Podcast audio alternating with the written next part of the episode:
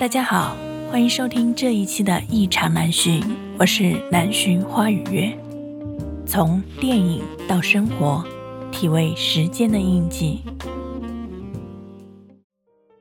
当时这个事儿很突然，当时我妈妈也就是发现到最后不在的时候，四个月的时间嘛。其实人总是在失去或者是即将失去的时候才懂得珍惜。就是在最后一幕，他爸和他妈坐在海边的时候，他妈说你会想我吗？然后他说会的。然后他问他什么时候会想我呀？他说我晚上回来进屋开灯的时候，咱妈闹脾气的时候，生病孤独的时候，酒醒的时候。就是说，你曾经忽视的那些日常，根本就挽留不住的。那我就为了聊这个话题，你知道吗？我看了之后哭的我呀，我从昨昨天晚上下班开始哭，今天中午继续哭，下午继续哭。你还没看呢，你哭了那么久吗？我就看片段啊，都哭啊。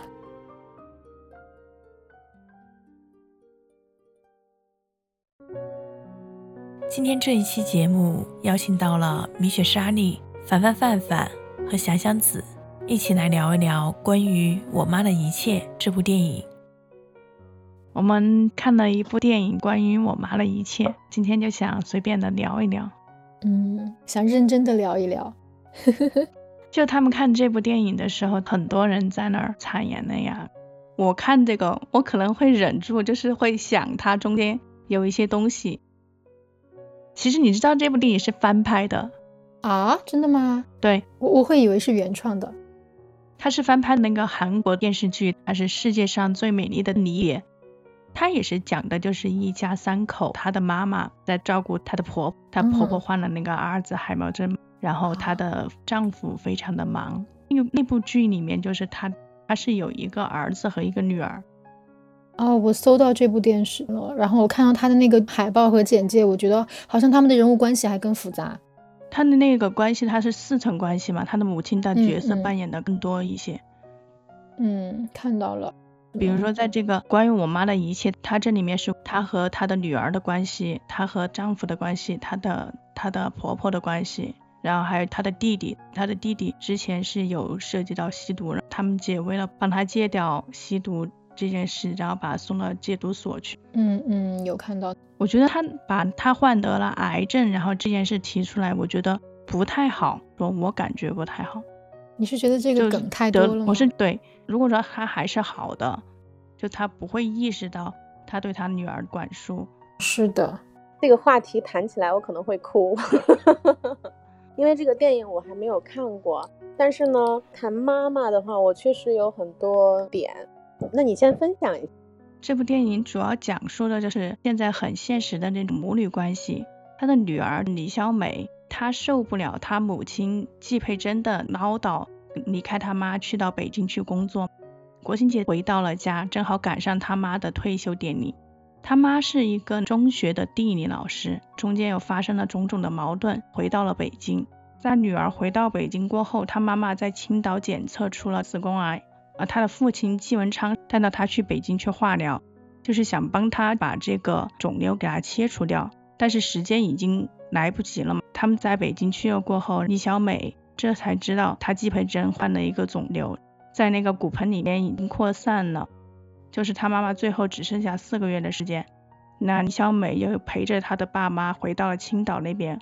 他的母亲季培珍离世了，在电影的最后，他放出了一段番外。他的母亲年轻的时候有一个愿望，就是去到南极探险队的研究所。当时他的妈妈已经怀孕了，因为为了他的女儿选择了放弃嘛，放弃去研究队工作。电影最后，他女儿为了实现他妈的愿望，去到研究所。哦，那这个就是你讲的这个过程，我是非常能 get 到这个点的，因为这些事儿都发生在我身上。呃，当时这个事儿很突然，然后当时我妈妈也只有就是发现到最后不在就四个月的时间嘛。对我其实当时觉得自己还挺勇敢的，啊，然后这是一个心态的变化，然后后来就发现，嗯，不是勇敢的问题，是你要去接受，你觉得自己好像还可以去承受，但是实际上到最后后事儿全部料理完以后，我发现我是接受不了的，因为。毕竟跟你生存了几十年的时间，然后你就会觉得他还在，这是个人情感方面的，就你觉得他还在，然后你会吃饭呀，或者平时你喝个水呀，或者你做一件事，你都能想到他当时是在你身边说什么话，啊，这个时间很漫长，啊，他需要可能两三年的时间，啊，才可以去慢慢从里面走出来。那这是一个个人的感受。那如果要是谈到我们作为子女的话，呃，可能你有很多的后悔。还有很多的，你觉得你做的这个不应该，那个不应该，或者是你还有很多很多话，还有很多很多想给他做的，这个都不是后悔的问题了。就有一段时间是一直是处于埋怨自己、后悔的状态。嗯，那再有一个阶段的话，我觉得，嗯，就到我现在这样的一个状态，我觉得是应该好好珍惜现在身边的家人以及你身边的朋友。所以，我原来就觉得陪他们的时间特别少，然后那也就是我现在我跟身边朋友相处的时候，我觉得更多的时间会花在陪伴他们，嗯，然后多坐那儿听一听他的想法，然后就是对我的家人也是这样子。所以之前你像我也在那个外地上学嘛，嗯，然后后来呢，嗯，我又。在家里面待了一段时间，我我又跑到那个北京，嗯，所以现在你不管跟家人、朋友，呃，以前可能是因为哇，可能过个年才回家，或者一个大节才回家，以工作为重嘛，年轻人发展是这样的想法，现在就不同，只要是节假日，我都会回家，如果没有什么特殊的情况，嗯，我都会回家陪伴家里人。所以我觉得，就是你刚才分享那个电影，虽然我没有看过，为什么想听你分享一下？但是你你刚才讲的，我都能 get 到，就是从我个人的角度，我是分这三个阶段和不同的感受。所以刚才，嗯，虽然是那样去呃阐述了一下整个电影的这个情节，但是我特别知道，当你家里有一个人去生病的时候，呃，不要说朋友，朋友可能也会很难受。但是，作为你最亲最亲的人，那个过程是没有办法别人能体会的，可能只是一个过程。但是你你当时陪着他们的时候，你知道他们是日日夜夜怎么度过的，啊，那种疼痛别人也代替不了。然后作为家人的话，既要照顾，还要假装坚强，还要嗯鼓励他。嗯，对我我就想分享到这儿吧。我觉得我再分享下去，可能我也受不了。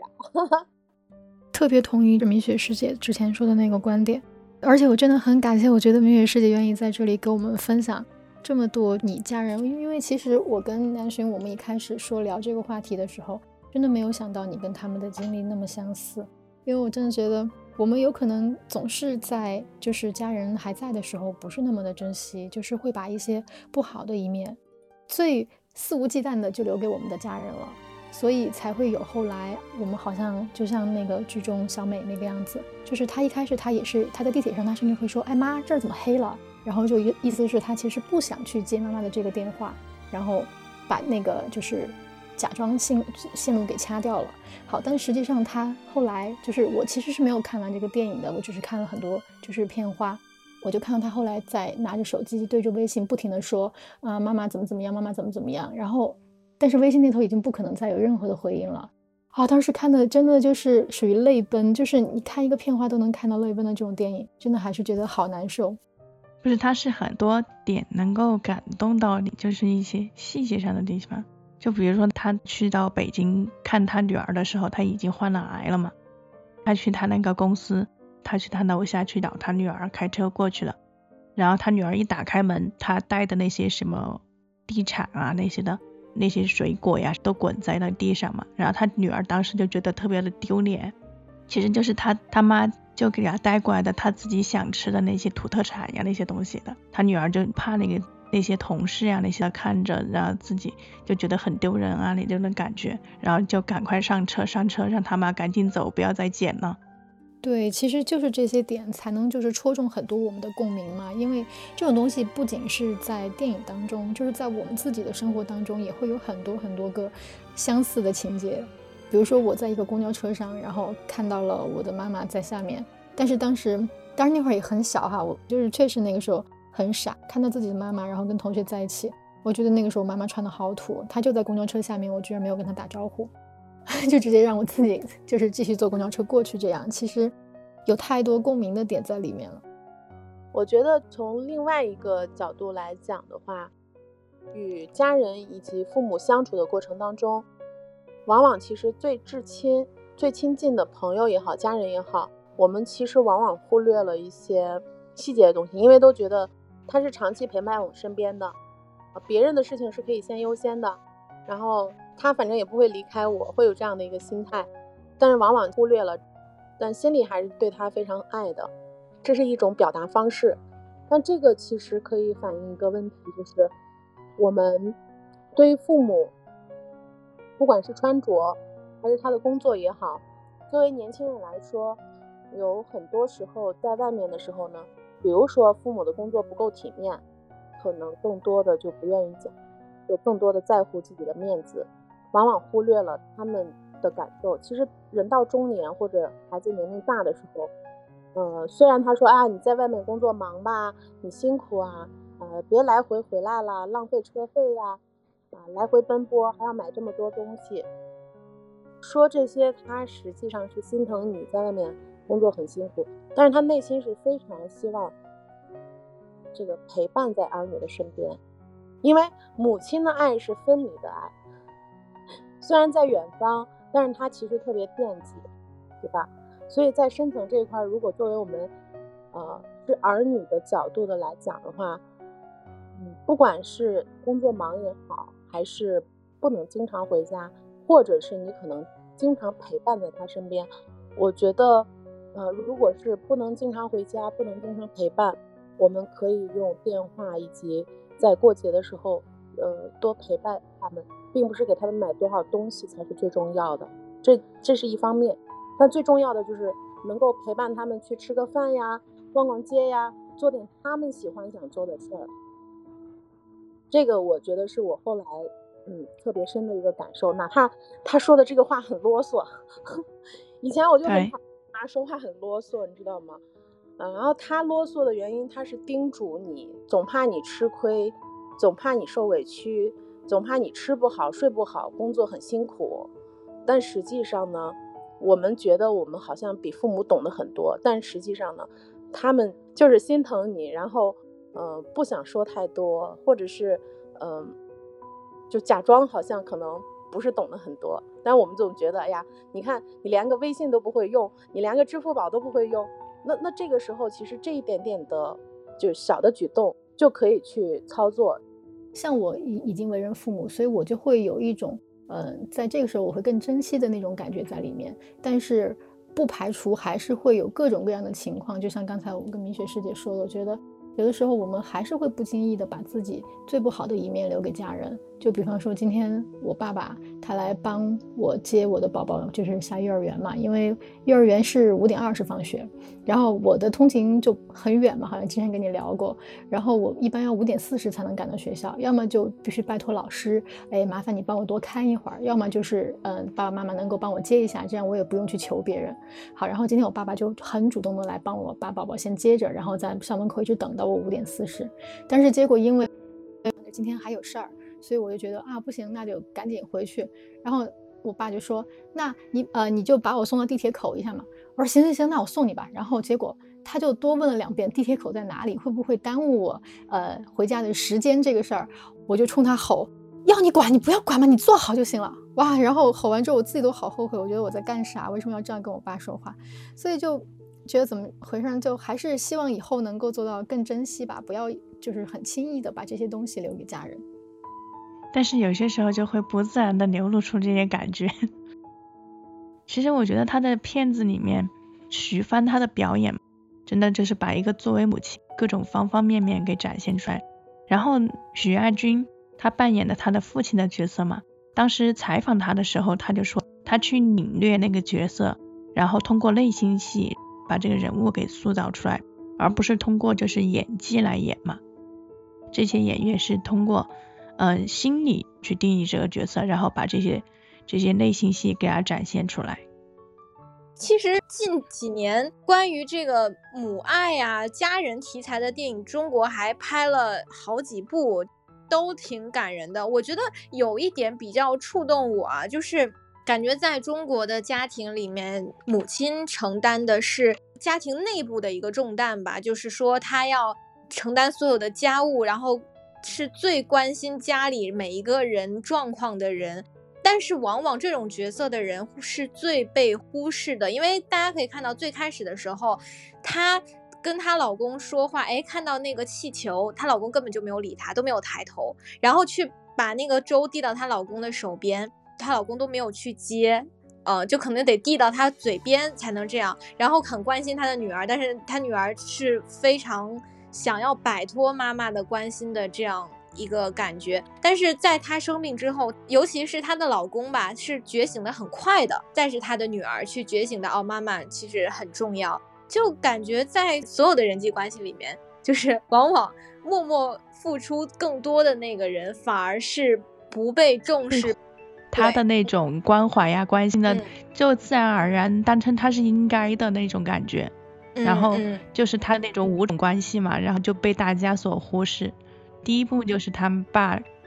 他妈很期望进他那个地质局，嗯，然后当时因为她怀了孕，所以说没有去嘛，可以感受到他看那个天气气球的时候是嗯特别激动的那种感情，去告诉他爸嘛，他们爸就很漠视嘛。嗯，对对对，我觉得其实他爸爸已经算是觉醒的比较快了，在意识到之后，他几乎是立刻没有一刻迟疑的就去。开始重视自己夫人这个角色，然后我看这个电影是跟我一个朋友看的，他。最近跟自己的这个前女友分手的一个状，可能在他过去的这个关系里呢，他没有那么爱自己的前女友，但是可能这段时间的分开让他觉得，他就特别特别明白一个道理，就是人总是在失去之后才懂得珍惜。看我们俩看完之后交流这个电影的时候，他就跟我说到这一点，就是他觉得。最触动他的是这一点，其实人总是在失去或者是即将失去的时候才懂得珍惜。我其实有一幕都是特别感动嘛，就是在最后一幕，他爸和他妈坐在海边的时候嘛，就是他爸推着他，他妈说你会想我吗？然后他说会的，然后他问他什么时候会想我呀？他说我晚上回来进屋开灯的时候，然后吃到难吃的饭菜的时候，然后还有咱妈闹脾气的时候。生病孤独的时候，然后想起你在耳边唠叨的时候，然后酒醒的时候，就是说你曾经忽视的那些日常，就是根本是挽留不住的。然后还有你曾经抗拒的那些亲密呀，那些就没有办法重温。然后曾经的遗憾，错过的遗憾，就是来不及忘记嘛。就反正我觉得他当时这几个点就是特别触动我的。嗯，那一幕我觉得特别感动。其实我在思考一个问题啊，就是说。就是这样的角色，其实在中国家庭里面挺多见的，就是尤其是母亲啊，就可能她为家庭付出的最多，那可能很多父亲承担的是经济呃一个脊柱嘛。那我想就是探讨的是，就是母亲如何扮演好这个角色，去把这个家庭照顾好的同时，又不被忽视。真的就可能你很多事情你做的太好了，你就是把这个老公的妈妈照顾的那么好，然后可能大家在离开他之后才知道，哦，原来照顾这个母亲是这么困难的一件事情。然后但是平常都不被重视，就是如何做一个，就是把这些东西做好，同时又不被忽视。我觉得这个其实挺重要的。觉得他这里面的表现就是，比如说他照顾他妈也好。或者是照顾他你女儿也好，他其实尽量的都是想把他这个母亲的形象给演的特别完美。我觉得生命生活中他不可能这么完美的。就像我妈，比如说她就是一直在做这样的事，经常性的做这些事情，你就把它当成了一种习惯。你把它当成了一种习惯后，自然而然你就会顺其自然的觉得就是这是应该的那种感觉嘛？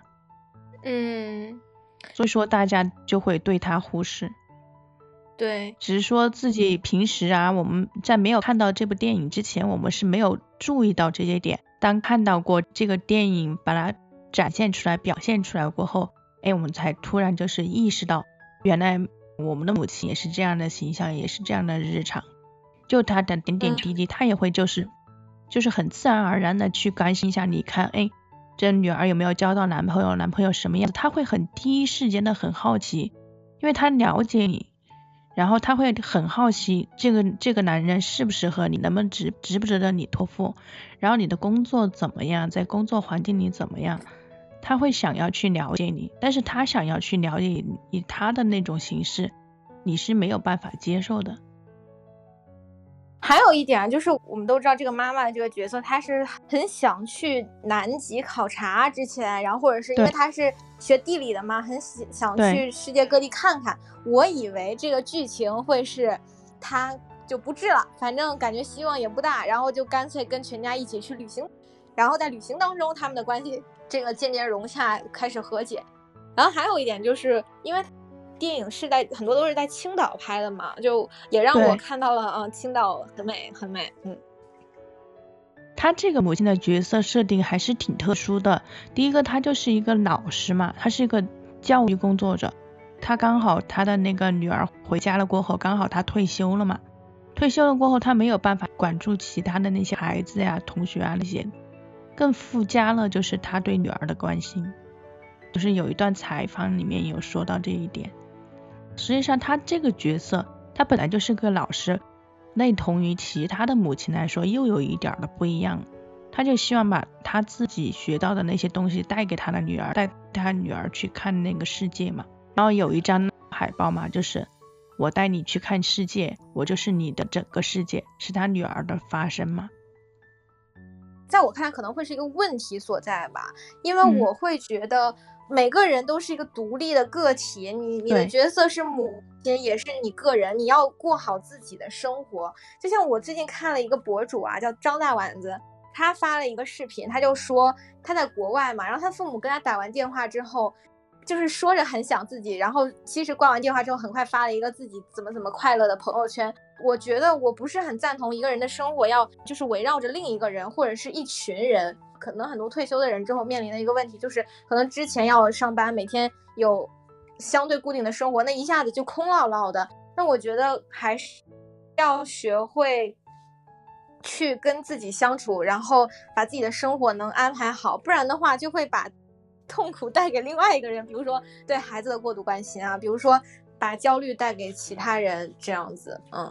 这个其实这部影片它的有一点极端，就是他妈妈得了癌症，然后他们网上有一个反思，就是说如果说你没有得癌症，那你有没有考虑到你自己存在的这个问题？为什么你的女儿那么反感你？为什么就是他的女儿得知了他得了癌症过后爆发了，然后会才会说出这些话来，就是说很反击、很极度的抗拒的那种？那他的母亲有没有反思过，为什么他会极度的抗拒我？也是，也就是因为他的那个母亲，他活得没有自我了，就是他为了他身边所有的人在操劳，就是把所有的心思放在了别人身上，就就无谓的，就是去想着自己的家人啊那些，以至于他忘记了他自己的存在，他自己也是一个个体，就像你之前说的一样。我觉得我妈不一样，我妈自己玩的特别嗨，她有她自己的生活，比如说她喜欢旅游啊，第二天早上就提个行李箱，然后早上告诉我。然后他走了，去云南玩云南玩了。我说我昨天晚上在家，你不告诉我，你今天早上提着行李就走了。我觉得其实这样挺好的，就是他很懂得过好自己的生活，你会更独立，你也会成为一个这样的人。对，对，因为我觉得如果如果是那样的话，会让两个人都痛苦。就一个人，妈妈会想，哎，你我是你妈妈，你怎么老是躲着我？然后女儿会想，哇，你这样搞得我好窒息。我会很烦，就是束缚，是我的手机啊，或者是我的电脑，就是不允许我妈看的，就包括任何人，我妈都不允许看，就是任何人都不允许看。就我觉得我的私密空间，就私密性挺强的，我不想就是人关心我了太多。我觉得每个人都是一个个体吧，都需要有自己的空间的。而且他妈他他在床上看手机的那一幕嘛，然后他妈说他就看着他妈了，他说你怎么看我的隐私啊？那会儿他妈就不知道什么时候就把他那个男朋友照片就给拍下来了。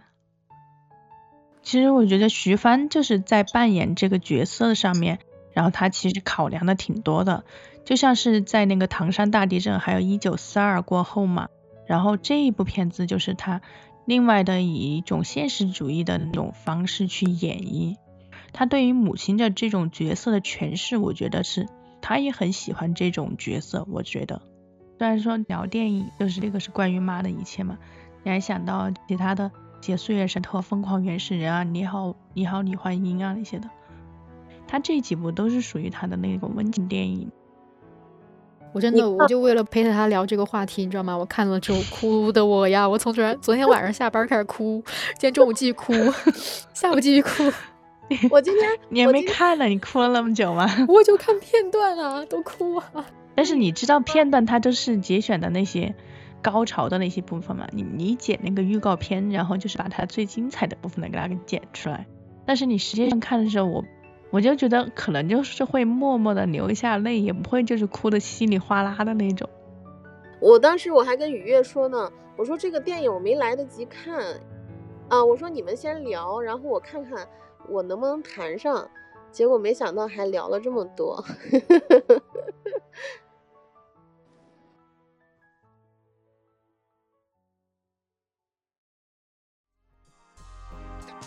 感谢凡凡范范，感谢米雪，感谢想想子的分享。